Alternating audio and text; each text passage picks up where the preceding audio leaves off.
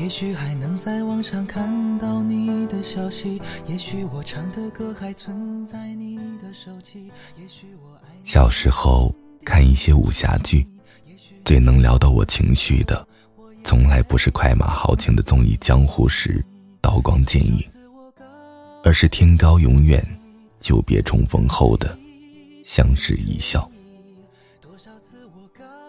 曾经一起出生入死的挚友，功成名就后各系天涯。几十年后相见于黄沙原野，隔着几十步，轻吐一句：“好久不见。”每当看到这种场景，我都会觉得特别带感。同样，我越来越发现，似乎有些友谊。真的不是维系于经常联系。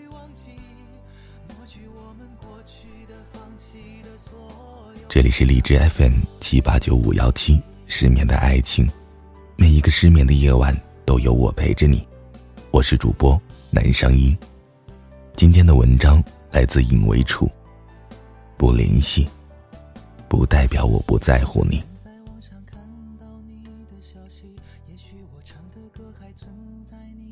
前天下午，在朋友圈做了个调查。在朋友关系中，你会主动联系或者经常联系来衡量一段友情吗？大部分人表示不会。我在想，说不会的人，大抵都是不主动的吧？没有付出过，所以才会如此笃定。直到一个读者回复：“不会。”因为，我就是主动的那个人。他说：“虽然我们很少联系，而且每次都是我主动，但只要两个人到了一起，立马就会有说不完的话。我主动，可我一点心理负担也没有。相反，我比较没心没肺，什么事情都不放在心上，而他则比较细心，他会记得他在意的人。”在意的事，他会记得我的生日，记得我的生理期，记得我和他说过的每一件事情。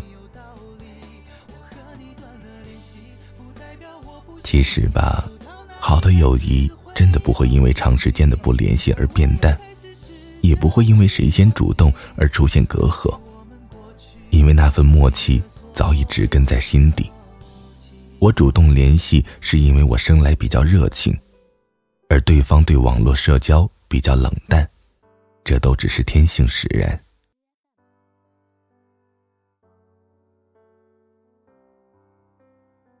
去年身体有恙，在家休养，有天很无聊，顺手发了一条和身体相关的动态。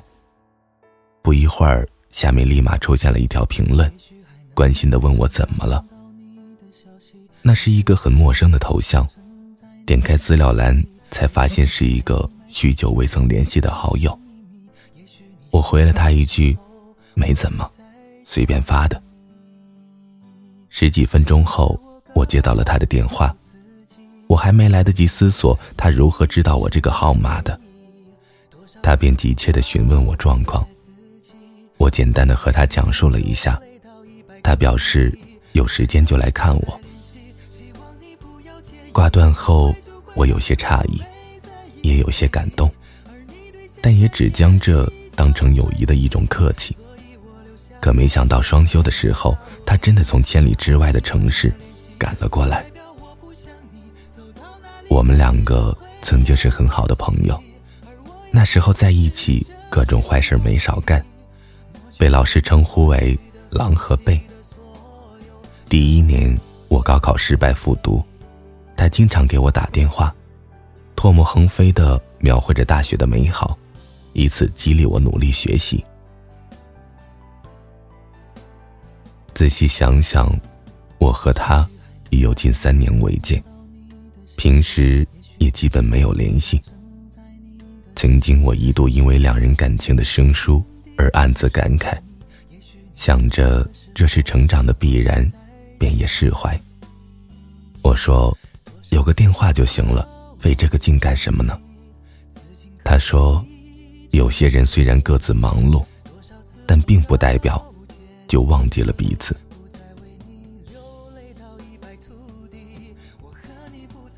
上有一个很有趣的段子，每当别人给我发消息的时候，我都在心里用意念回复了，但事实是，压根儿没有回复，所以身边的朋友越来越少。很好笑，但对我来说，又觉得很真实。仔细想想，我就是那个不主动也不喜欢经常联系的人。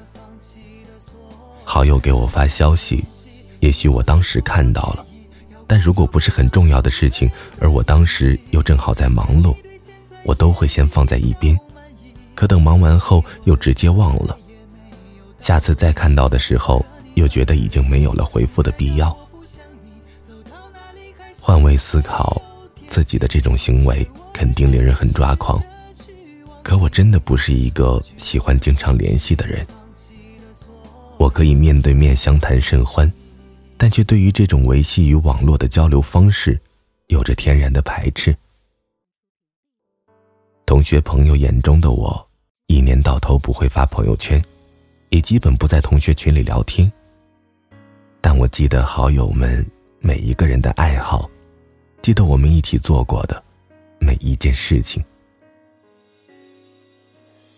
上次和几个同学逛母校，每走到一个地方，我都能迅速的说出曾经我们在那个地方做过的趣事，当时哪些人，大家都说了什么。我不喜欢联系，一如我习惯将感情置放在心底。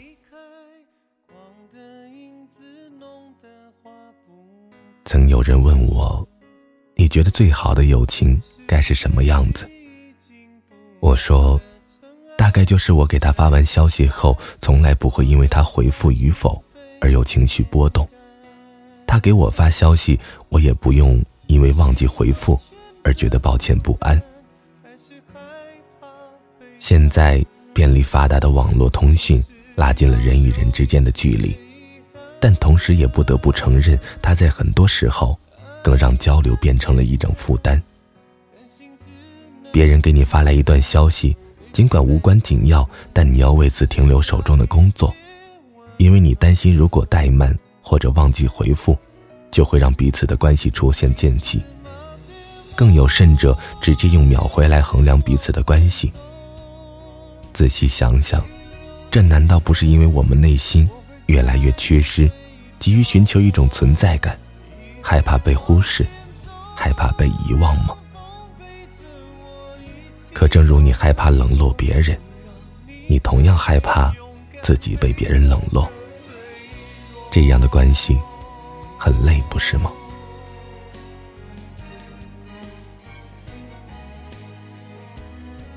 成长的一个重要标志，便是越来越接受人生而孤独这一事实。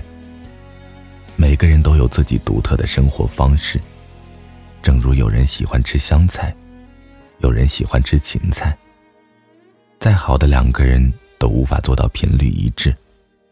我不联系你，不仅是因为我不喜欢屏幕交流，而且我觉得你过得很好，并不需要打扰。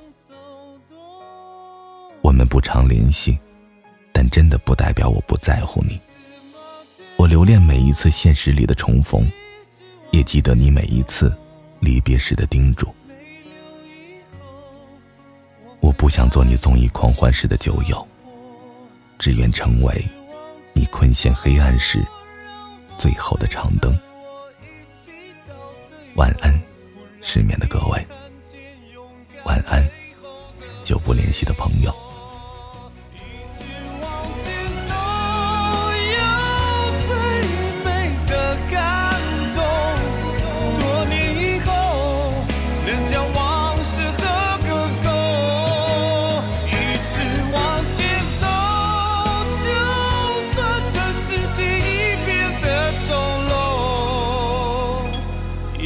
天辽阔，所有悲伤都沉默，牵挂所有的温柔找到。